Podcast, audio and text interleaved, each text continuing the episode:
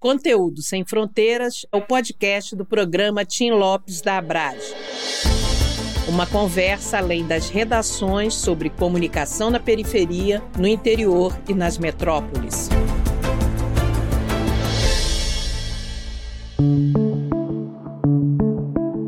Estamos aqui mais uma vez com o nosso podcast, que é Conteúdo Sem Fronteiras. Hoje a gente vai falar sobre desinformação. Como é que a gente pode combater a desinformação e também sobre o trabalho do legislativo. Muita gente não conhece. O que acho faz um deputado? Para que serve um vereador? Nós vamos esclarecer tudo isso com alguns convidados muito especiais. A gente convidou a Marina Todd, da Transparência Brasil, o Oswaldo Lopes e o Michel Silva, do Fala Roça. A Marina é gerente de projetos do Transparência Brasil, é formada em jornalismo pela Universidade de São Paulo e especialista na Lei de Acesso à Informação. Anteriormente, ela foi gerente executiva da Abrage, secretária executiva do Fórum de Direito de Acesso a Informações Públicas. O Oswaldo Lopes é formado em jornalismo pela Unicarioca. Ele foi bailarino por sete anos no Centro de Movimento Débora Coker. Trabalhou como produtor de elenco para diversas produtoras de audiovisual carioca. Ele é amante do samba, como eu. Estou apaixonada pelo samba também. E leva consigo acadêmicos do Salgueiro, esse é um problema, e acadêmicos da Rocinha na alma e no coração. Ninguém pode ser perfeito, mas o Oswaldo é, mora no meu coração. Michel Silva é cofundador e editor-chefe do Fala Roça. Ele é formado em jornalismo jornalismo pela PUC do Rio, é cria da Rocinha, adora circular pelas favelas da cidade para fazer redes e adquirir conhecimentos e experiências. Ele passou pelo Instituto Moreira Salles, Record TV Rio,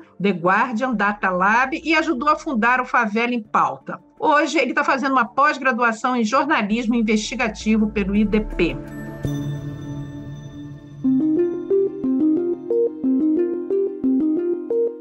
Sejam muito bem-vindos, bem-vinda, Marina, meus amores. É um prazer enorme estar aqui com vocês, por quem eu tenho um respeito muito grande pelo trabalho que vocês desenvolvem. Dá um oi, um olá, porque depois a gente vai começar aqui no nosso bate-papo. Olá, Gibina, obrigada pelo convite. O respeito e a admiração é mútuo. Olá, boa tarde a todos. É um prazer estar aqui com vocês nessa tarde incrível e vai ser um papo bem gostoso. Olá, pessoal. Também concordo com o Oswaldo. Espero que vocês gostem do bate-papo que a gente vai ter aqui hoje. E vai gostar sim, porque a gente vai começar logo no pontapé. Marina, o que, que faz a Transparência Brasil para ajudar a combater a desinformação? Bom, a gente aqui no Transparência Brasil, a gente busca pegar as informações públicas que estão disponíveis ou que a gente vai atrás delas por meio da lei de acesso à informação. E como a gente sabe que nem sempre o poder público tem uma linguagem exatamente acessível para todo mundo, que é fácil de entender, ou que os dados não são exatamente fáceis de lidar com eles, a gente transforma essas informações em algo mais palatável ou mais fácil, entre aspas, de entender para entender também o que, que cada poder ou cada órgão está fazendo ou deixando de fazer em termos de políticas públicas, por exemplo, de construção de escolas e creches com financiamento federal, ou em termos de controle da Covid-19, em termos de execução das despesas públicas, né, de gasto público. Então, o que a gente tenta fazer é justamente trazer as informações de uma forma mais clara, mais acessível, para que as pessoas possam também se informar de forma mais qualificada. E a gente está falando de como informar as pessoas, né? O Fala Roça, ele tem feito um trabalho muito bacana já há uma década e eles trocam muito informações entre os moradores e tem um projeto muito interessante agora que eu queria que o Michel e o Oswaldo falassem sobre quais são as dúvidas né, que os moradores têm a respeito do trabalho mesmo né, das autoridades do legislativo durante os trabalhos de jornalismo na Rocinha, a gente percebeu que os moradores estavam tendo muitas dúvidas sobre o executivo, o legislativo, a política de modo geral. E aí a gente se reuniu pensando num projeto que fosse viável, tanto economicamente, mas também de forma prática, que fosse um projeto que fosse fácil de fazer, né? E que também envolvesse o morador de alguma forma. E aí surgiu a ideia de criar um, uma sequência de vídeos educativos chamado Morador Pergunta, Morador Responde, que a gente convida os moradores para enviarem perguntas em vídeo para o jornal e aí, ao mesmo tempo, nós convocamos outros moradores para que eles respondam às dúvidas desses moradores. Então, acaba criando ali, fortalecendo esse senso de comunidade e aí um morador vai respondendo o outro de acordo com as perguntas. Então, nada mais é do que um, um projeto de educação política, né? de educomunicação que a gente vem fazendo aqui na Rocinha, no Rio de Janeiro. Tem alguma pergunta mais frequente entre os moradores? Tem bastante. São três pontos que a gente vem encontrando uma certa barreira. O primeiro é se eu não votar, o que acontece, né? A segunda é o voto em branco, o que acontece, e também o que faz um senador. Muita gente que vem pergunta isso para a gente, o que faz um senador, aonde fica um senador, porque esse ano, especificamente, a gente tem que votar para vários cargos. E aí, outro ponto também que eu levanto, esse ano teve uma campanha forte para os jovens de 16 anos tirar o título de eleitor. Mas ninguém informou para esse jovem o que vai concorrer hoje, em quem ele tem que votar, em quem ele tem que prestar atenção e o que o título de eleitor pode trazer para a vida desse jovem. Muitos acham que é só, ah, vai ajudar a tirar o passaporte. Mas quando a gente fala de um jovem em favela da Rocha, esse tirar o passaporte para ele ainda pode estar distante. Mas aí, pensando em questão de política, ele precisa estar sempre atento e alerta, porque a realidade dele pode mudar com esse voto. Então, são diversas barreiras e que a gente vai conversando, assim, de morador para morador, numa linguagem acessível, então todo mundo se reconhece. E quando você vê um rosto conhecido ali respondendo a sua dúvida, vai ficar melhor e você vai compreender e disseminar. Você acaba virando agente multiplicador. Marina, esse tipo de trabalho de agente multiplicador que a gente está vendo nas comunidades que acontecem, como é que a Transparência Brasil vê esse tipo de atividade e o que, que pode ser feito para fomentar mais ainda isso, né? Para isso se multiplicar. Ah, isso é sensacional porque, assim, por exemplo, a iniciativa do Fala Roça mostra que todo mundo sabe alguma coisa. Todo mundo sabe alguma coisa de um pouco de cada coisa, cada um pode aprender com todo mundo. Às vezes a gente acha que só grandes autoridades, ou grandes pensadores, ou estudiosos, ou pessoa que fez faculdade, pessoa que fez universidade, não sei o que, que sabe as coisas. Não, todo mundo sabe um pouco de alguma coisa. E todo mundo pode ensinar um ao outro alguma coisa. Isso é muito importante na hora de fazer o que a gente chama né, de controle social, que é uma área que a Transparência Brasil tenta incentivar bastante nesse sentido. Nada mais é que aquele, aquela fiscalização pela própria população, pelo próprio cidadão, do que o governo, os agentes públicos estão fazendo ou deixando de fazer, se estão atendendo o interesse público ou não. Então, a Transparência Brasil aqui a gente tenta fazer um pouco disso, às vezes com aplicativos ou com essas ferramentas que a gente cria a partir das informações públicas, né? Para a gente deixar acessível para cidadãos ou para as pessoas formas de denunciar ou de usar as informações para falar, olha, essa obra aqui já devia ter sido entregue há dois anos e ela está ali sem telhado, entendeu? E as crianças às vezes estão tendo aula sem telhado. Aí as, as pessoas podem mandar fotos por um aplicativo que a gente tem, que chama Tá de Pé, e a gente faz uma cobrança para a prefeitura. Que aí você tem também uma certa proteção da pessoa, da identidade da pessoa que está fazendo essa cobrança, porque em alguns contextos isso, uma cobrança dessas pode ser perigosa ou pode ser constrangedora para o próprio morador. Então a gente tenta fazer também incentivar isso e justamente dar formas, ferramentas para as pessoas também tomarem essa mesma iniciativa. Algumas pessoas não sabem como é que denuncia ou para quem que reclama quando tem alguma coisa errada, ou quando testemunha algum ato de corrupção, vou denunciar para quem? Quem que eu procuro? Como que eu faço isso? Ah, eu só tenho que escrever com aquela linguagem toda pomposa, eu posso fazer uma linguagem melhor, ou posso só falar. Então a gente também tenta dar esse suporte assim. Oswaldo e Michel, vocês percebem isso também aí na Rocinha? Há uma desinformação além não só do trabalho do que faz um senador, para que serve um senador, para que serve um vereador, para que serve um deputado, mas também existe às vezes o receio de não estar capacitado suficiente para indagar, para interromper, sei lá. Como a Marina falou, uma das coisas que eu acho assim absurdas, por exemplo, se você quiser acompanhar a execução de um orçamento, é uma linguagem tão enlouquecida que o cidadão não consegue acompanhar, né? E isso cria várias barreiras, né? Você não consegue ter acesso a informações públicas. Eu acho, Angelina, que pelo fato dessa crescente de informação, acho que a gente tem que separar da seguinte forma: as pessoas estão mais preocupadas nesse momento se elas vão ter um prato de comida na mesa, se ela vai conseguir colocar o filho na escola. Então, elas não estão muito atentas a esse contexto da desinformação. Elas mesmas acabam contribuindo com a própria desinformação, compartilhando conteúdo que desinforma pelas redes sociais, né? pelo WhatsApp, por exemplo, a gente vê muito isso. Agora, tem um outro fenômeno também que, principalmente na Rocinha, as pessoas, quando elas encontram algum problema social, elas diretamente mandam para o jornal. O correto seria encaminhar para o órgão público que é o responsável por fiscalizar né, esses problemas sociais, não só os órgãos públicos, mas também os vereadores que são responsáveis por fiscalizar também essas situações. São os moradores que encaminham esses problemas para o jornal e o nosso papel aqui, claro, é informar a população e a gente também faz o papel de apontar os caminhos, os órgãos responsáveis para que as pessoas possam encaminhar essas demandas. Agora, eu acho que com muita falta, assim, de uma educação política dentro das escolas, sabe? Porque eu, por exemplo, nasci e criado na favela, nunca tive acesso a uma educação política dentro das escolas, né? De saber o que faz um senador, do que faz um deputado. Então, eu acho que isso contribui também para que as pessoas continuem votando de forma errada nesses candidatos que muitos deles não agregam em nada para a favela, sabe?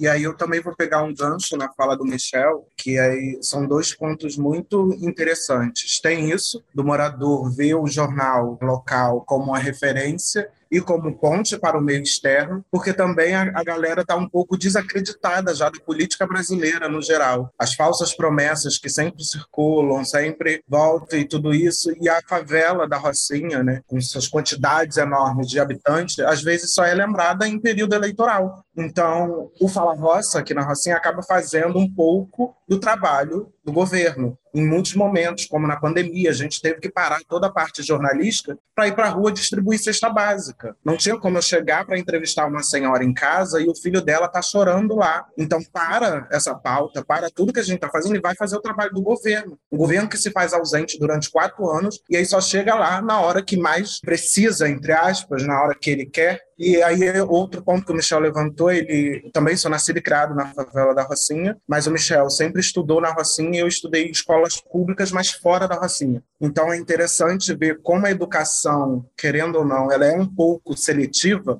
porque eu, estudando fora, eu sempre estudei no colégio público, no Colégio Municipal Pedro Ernesto e Joaquim Nabuco. Pedro Ernesto fica ali na Lagoa, Joaquim Nabuco fica em Botafogo, e são dois colégios que eu tive aulas de política pública e aí eu aprendia lá e conversava com meus primos em casa. Então, eu aprendi um pouco que era o deputado estadual, que era um senador, porque a gente fazia esses debates em sala, um debate coletivo, os professores sempre traziam isso. Agora, por que não essa metodologia também não funciona no morro? Será que a gente não é capaz de aprender? Será que ninguém ensina a gente desde sempre, desde pequeno? Ou só querem cobrar a gente quando a gente tiver 16 para tirar o título de eleitor? Marina, quando ele fala nessa questão de educação, de políticas públicas, você participou de uma série de vídeos também no que o nosso colega Marcelo Moreira ele me repassou, falando sobre a importância do legislativo e levando para a TV, né? Passou mais em Minas, a importância e o que faz, né? Para que serve esse legislativo?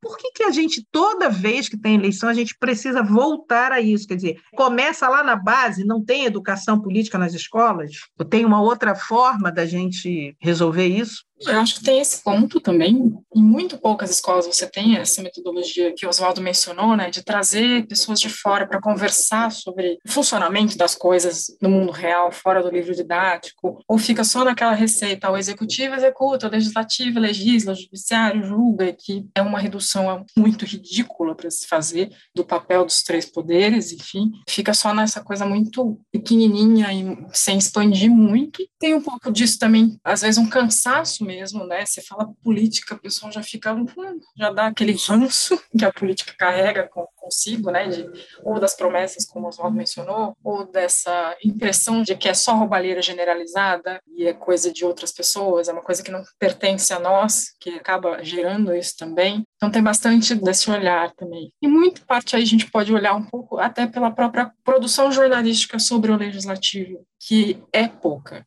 Assim, se tem uma certa atenção ao Congresso Nacional, mas também é em momentos muito específicos, ou quando está muito em crise, ou quando tem alguma coisa muito chamando atenção, mas de resto, assim, o trabalho do, do legislativo é pouco coberto, é pouco protagonista nas coisas, a gente acaba tendendo a olhar muito ao executivo, prefeitura, governo do estado, presidência, ou enfim, governo federal, e olha muito pouco, dá muito pouca importância para o que está sendo feito no legislativo, sem tomar em conta o que muitas vezes o que o executivo está fazendo é resultado de algo que saiu do legislativo. Um acaba tendo que ser aprovado pelo outro de qualquer forma. Também tem um pouco disso. A exposição cotidiana da gente ao legislativo é muito pequena, é mínima. Acaba ficando de lado também e ficando um pouco clara a função. O que é que faz, afinal de contas, esse povo ali engravatado nessas discussões intermináveis? A gente só liga muitas vezes quando sai quebra-pau físico mesmo, que aí pelo menos tem alguma diversão. Uhum. Eu cobri, quando eu trabalhava nas relações, eu cobri durante oito anos a Assembleia Legislativa e antes já tinha coberto durante quatro anos a Câmara.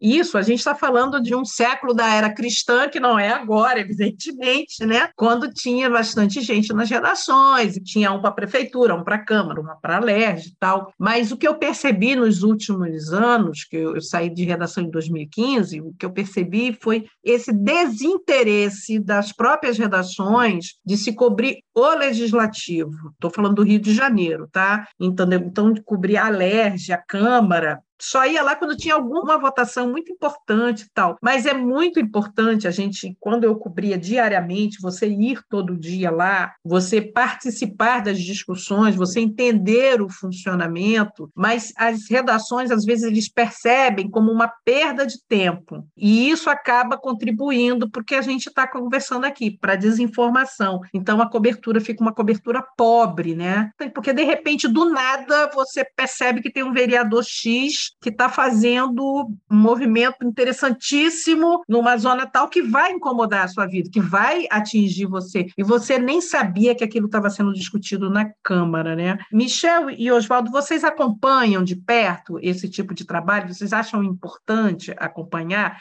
Tem planos de ficar mais próximo da Câmara ou da Assembleia Legislativa? Eu sei que o trabalho de vocês já é uma pedreira e vocês têm muitas pedras para vocês quebrar mas vocês acham que tem como fazer isso? Isso ajudaria no trabalho de vocês? Olha, todo dia a gente faz o nosso exercício como bom e velho jornalistas que somos e lê o Diário Oficial, né? Olha, eu sou viciada em Diário Oficial. Gente, isso é uma coisa. E eu sou da época, coisa antiga, né? Do papel, né? Corpo 3, né? E quando eu encontrava assim, gente, deferido, ai, é por trás daquele número tinha uma grande história. Isso é muito interessante, muito legal. A primeira coisa que eu faço, por exemplo, é ler o Diário Oficial do município e do estado e aí só depois que eu acesso meu e-mail de fato, e aí de lá eu consigo acompanhar algumas coisas, mas assim, quando eu quero produzir algum conteúdo mais relevante, mais estruturado, eu recorro à lei de acesso à informação. Só que aí tem um porém, porque nem sempre o que a gente pede na lei de acesso à informação é respondido da forma que a gente gostaria. E ainda demora, né? Tem um, um outro problema que é muito maior, que a gente pede a solicitação pela LAI de algum assunto referente à favela, e eles respondem falando não tem esse dado, o dado não existe. Então, o que a gente começou a fazer aqui na Rocinha é começar a produzir os próprios dados, né? fazer geração cidadã de dados para poder levar um conteúdo de qualidade para os moradores. Eu lembro que eu fiz uma reportagem sobre as papeleiras, né? essas lixeiras de poste que tinha na rua, e aí eu comecei a observar que tinha pouquíssima lixeira de poste na Rocinha. E a Rocinha é um dos bairros no Rio de Janeiro que mais produz lixo na cidade. É recordista em produção de lixo. E aí eu comecei a contar quantas papeleiras de poste tinha nas ruas e, assim, no final das contas, para resumir um pouco, só tinha uma lixeira de poste dentro da Rocinha. E aí eu fui cobrar a prefeitura sobre isso, que ela iria recolocar essas lixeiras de poste, e na época era o, se eu não me engano, Marcelo Crivella, né? prefeito Marcelo Crivella. E eles falaram que não iam recolocar as lixeiras porque tinha um custo de manutenção muito alto. Em seguida falou que não colocaria mais porque os próprios moradores roubam as lixeiras para usar em churrasco, para usar as lixeiras como balde de gelo. E aí é isso, assim, pedir dados pela lei é muito difícil, e aí a gente acaba recorrendo à própria geração cidadã de dados como uma forma de combater a desinformação. Isso daí é uma coisa engraçada, né? Essa coisa de não produzirem dados, ou o poder público não produzir dados sobre políticas públicas que ele deveria implementar, ou que ele implementa, e, portanto, ele não tem um controle qualificado dessa política pública. E, ao mesmo tempo, é genial que vocês tenham tido essa iniciativa de não, ok, o governo não produz dados ou o poder público não produz dados, nós vamos produzir os dados. E aí nisso vocês também contribuem com o tal do controle social também. Mas é inacreditável, porque a gente está falando do Rio de Janeiro, não é uma cidade pequena, a gente está falando da Rocinha, não é um lugar qualquer também, não é uma coisa desprezível nenhuma e você não tem dados sobre uma coisa muito simples e muito básica, que é, é, a coleta de lixo. É absurdo. E, Marina, você que sabe bastante sobre essa questão da LAI, por que a demora existe? Por que, que as informações levam um encarnar governação para chegar. Por quê? Uma parte tem isso, né? Tem uma brecha, digamos assim, uma possibilidade que a lei abre mesmo, que o prazo que a lei estabelece para a resposta é 20 dias, que pode ser prorrogado por mais 10. Então, assim, em alguns órgãos, a gente vê mesmo que o pessoal só deita e espera acabar os 30 dias, porque, ah, eu tenho 30 dias, por que eu vou me dar o trabalho de responder diretamente, né, imediatamente, embora a lei diga que se a informação está disponível, o órgão público tem que responder imediatamente. Imediatamente, na linguagem do poder público, pode ser um dia ou dois. E tem casos esses, em que os caras vão ali se virar nos 30 para tentar achar a informação, porque eles nem sabem se existe ou não. Então, isso vai demorar um tempo, o pessoal vai cavucar ali óbvio, confiando na boa fé de quem está do outro lado. Mas vai cavucar ali para ver se tá, se tem mesmo dado, se ele, e para descobrir que não é produzido. Ou você tem casos em que o pedido, às vezes, ou a informação não está para eles próprios lá dentro facilmente acessível. Então, vai levar um tempinho para o cara puxar ali os dados ou fazer a, a preparação dos dados que você pediu para entregar. Tem essas possibilidades, e claro, sempre tem aquela possibilidade do cara estar tá na má fé mesmo e e não vou segurar o que tiver e dar um jeito aqui de não fornecer informação.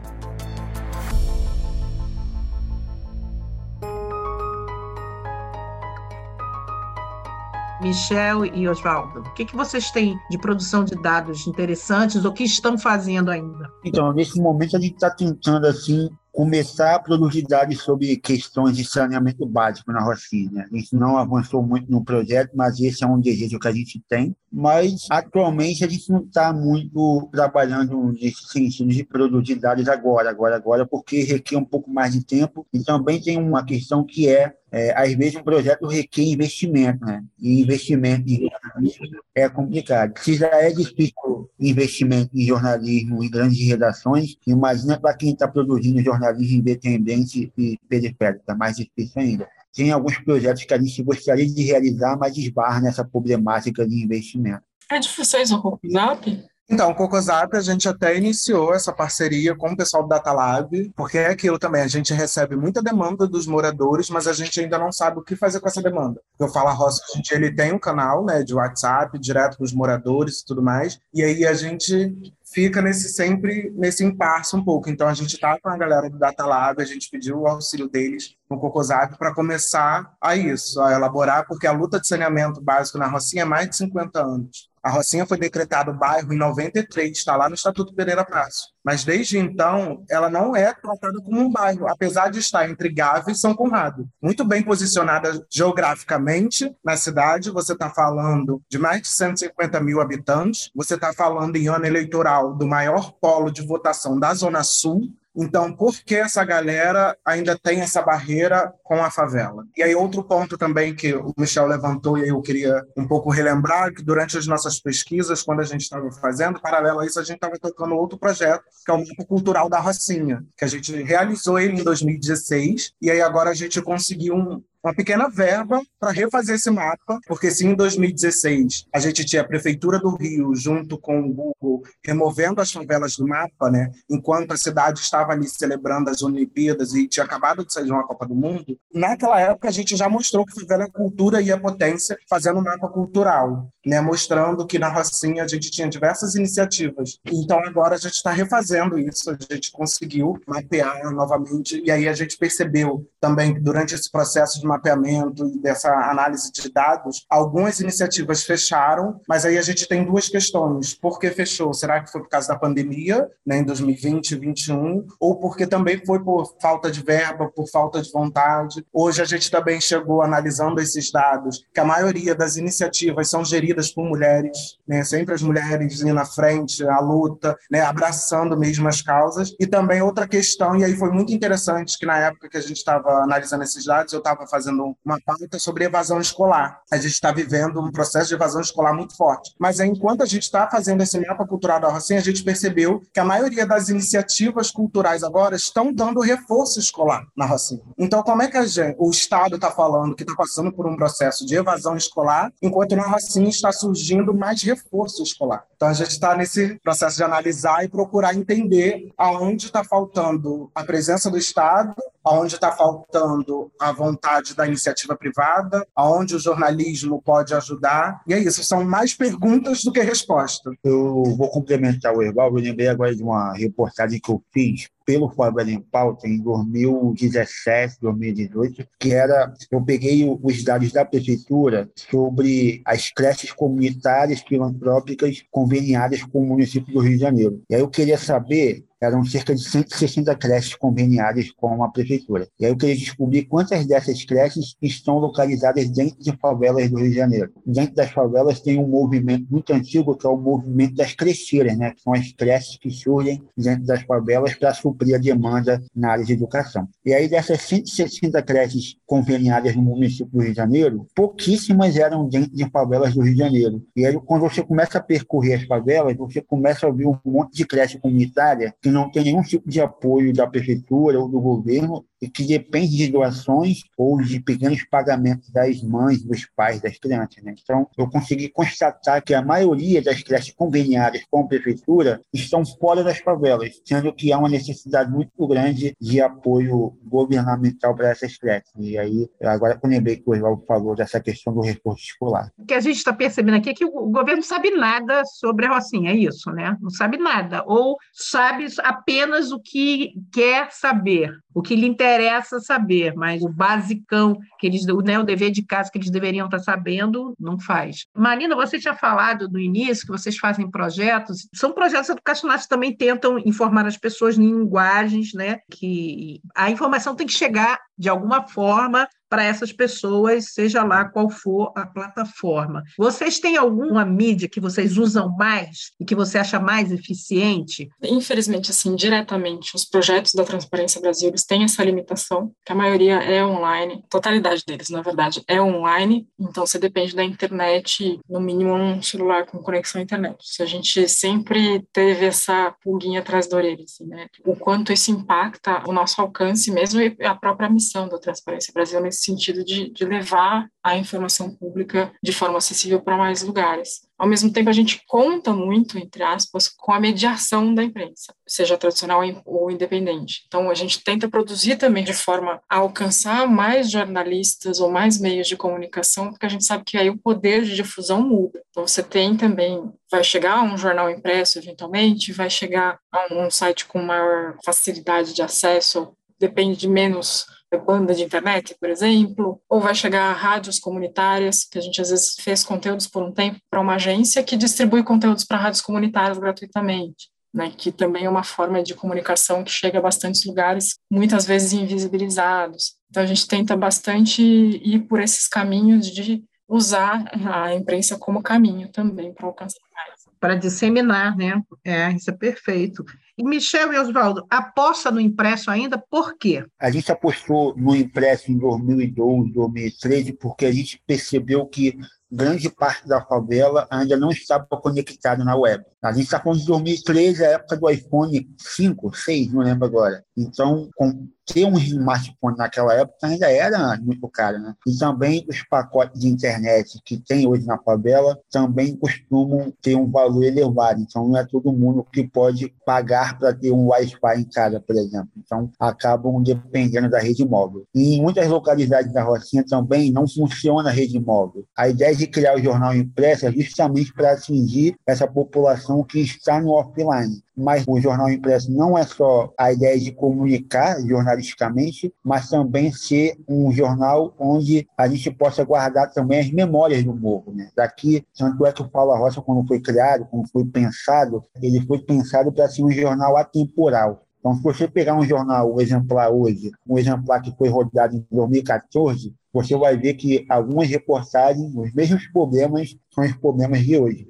Porque o que acontece nessa classe política, os problemas sociais que existem dentro da favela, ou na cidade como um todo, o que falta mesmo é vontade política para fazer as mudanças sociais que a gente tanto pede. Então, o jornal impresso ele, ele foi criado para atingir essa população offline. Infelizmente, a gente não está conseguindo rodar ele como a gente gostaria de rodar. Então, a gente acaba usando atualmente o, o nosso site e as redes sociais, mas a gente gostaria de retornar com o jornal impresso para poder alcançar mais pessoas na favela. Eu tive conversando no outro podcast com o pessoal da região norte e eles estão apostando em, em zap, né, em mensagens curtinhas de um minuto, um minuto e meio, dois, para poder ir disseminando a informação. É claro que a gente pode esbarrar nessa coisa absurda que aconteceu na última eleição, de o Zap ter sido usado, né, o WhatsApp, para disseminar boataria, né, informações falsas e tal mas a gente sempre busca dentro do jornalismo algum, a gente tem que chegar em de alguma forma, né? Eu aposto muito também em rádios comunitárias, eu acho que é um veículo interessantíssimo, eu rodo muito no Brasil e tem lugares que não chega absolutamente nada, mas tem lá a onda de rádio, aí consegue chegar a rádio, entendeu? Então, o Brasil é muito grande, né? São vários Brasis dentro do Brasil, então é interessantíssimo saber que vocês estão envolvidos em projetos tão bacanas para disseminar a boa informação, combater a desinformação. É uma pedreira mesmo, Michel. Eu acho acho que o, o, principal entrave é o financiamento, né? Pelo pouco que a gente tem circulado, é, é justamente isso, tá falta de investimento para fazer um, projetos interessantes, né? Falta dinheiro, Michel e Oswaldo? Falta, falta bastante, Angelina. Inclusive, vou até complementar, a sua pergunta sobre jornal impresso é curiosa, porque hoje em dia, até hoje, as pessoas me perguntam, mas por que vocês criaram o jornal impresso? E aí fazem a pergunta no sentido, caramba, pessoal está atrasado, está tá passado. E aí eu respondo falando o seguinte, que quando a gente está fazendo jornal impresso, a gente sabe muito bem com quem a gente quer falar. A gente quer falar com as pessoas que têm baixa escolaridade, que não têm acesso à internet, que às vezes não têm acesso à informação, só conseguem acessar a informação pelos canais abertos de televisão. Então, além da pegada jornalística do jornal impresso, eu acho que o jornal impresso tem uma característica muito interessante, que é o ato da entrega do jornal. Porque quando a gente entrega o jornal, a gente também está fazendo política comunitária de base. Então, além de estar levando informação, a gente provoca o debate, provoca conversas. Então, esse também é um dos papéis de jornal impresso comunitário dentro de uma favela. E isso também é ótimo, porque nessa entrega a gente está falando aqui da Rocinha, é uma população basicamente semi-analfabeta. Então, quando a gente faz o jornal, não basta ter só um texto lindo e maravilhoso. A foto tem que dizer igual ou melhor que o texto. E mesmo assim, às vezes, a foto que está ali do lado da nossa matéria não traduz todo o sentimento que aquela matéria deveria ter. Então, quando a gente entrega o jornal, a gente entrega de mão em mão, em porta em porta. Às vezes a gente para e lê o jornal para aquele morador, porque ele não sabe ler, o filho não tem tempo, o filho está no zap vendo outras coisas. Então a gente para e lê aquela notícia. E aí, às vezes, o morador pode sugerir a próxima pauta.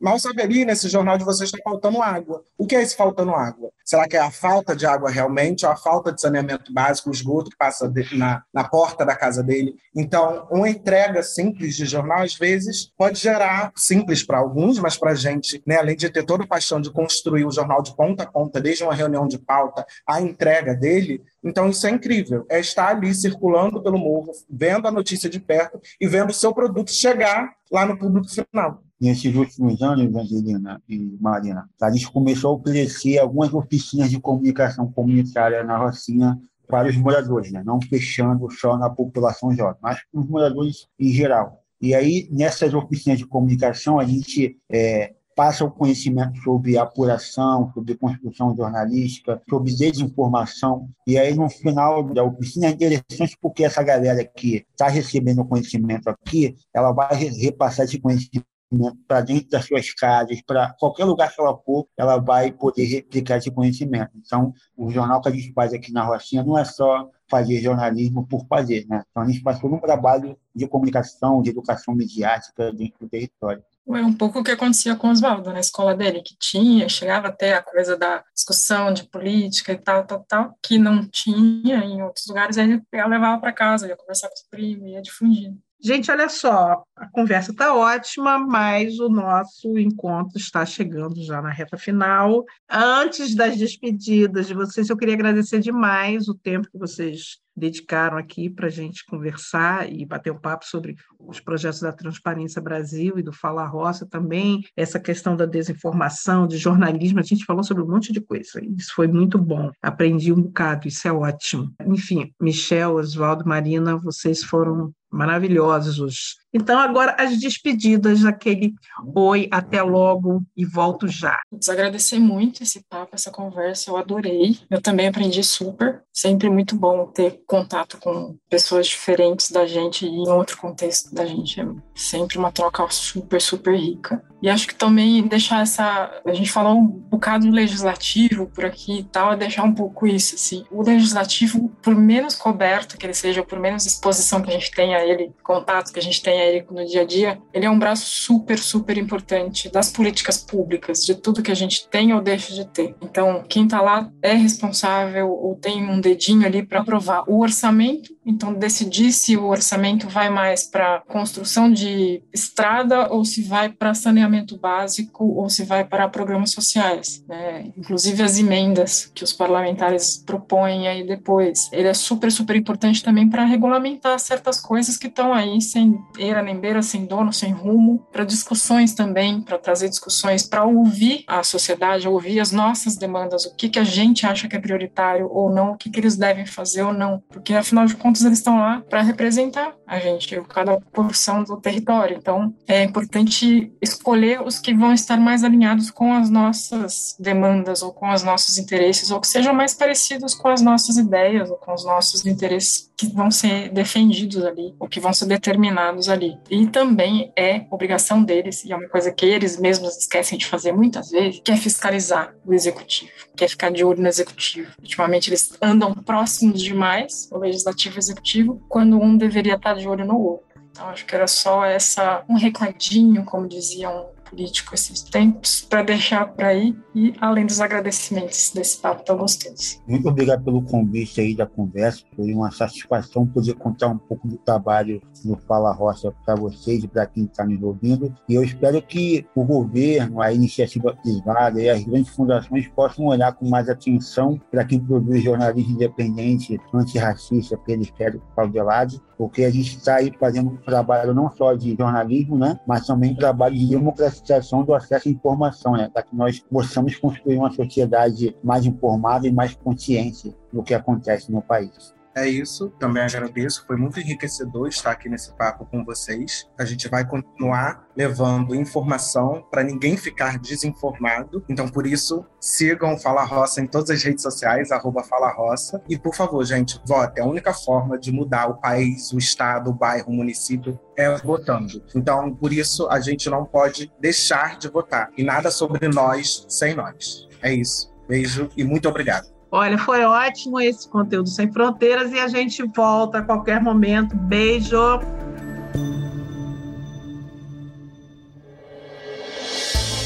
Conteúdo Sem Fronteiras tem roteiro e apresentação de Angelina Nunes, a produção identidade visual de Heloísa Fortes, a edição de áudio e sonorização de Nathan Kleiman, da agência Miragem.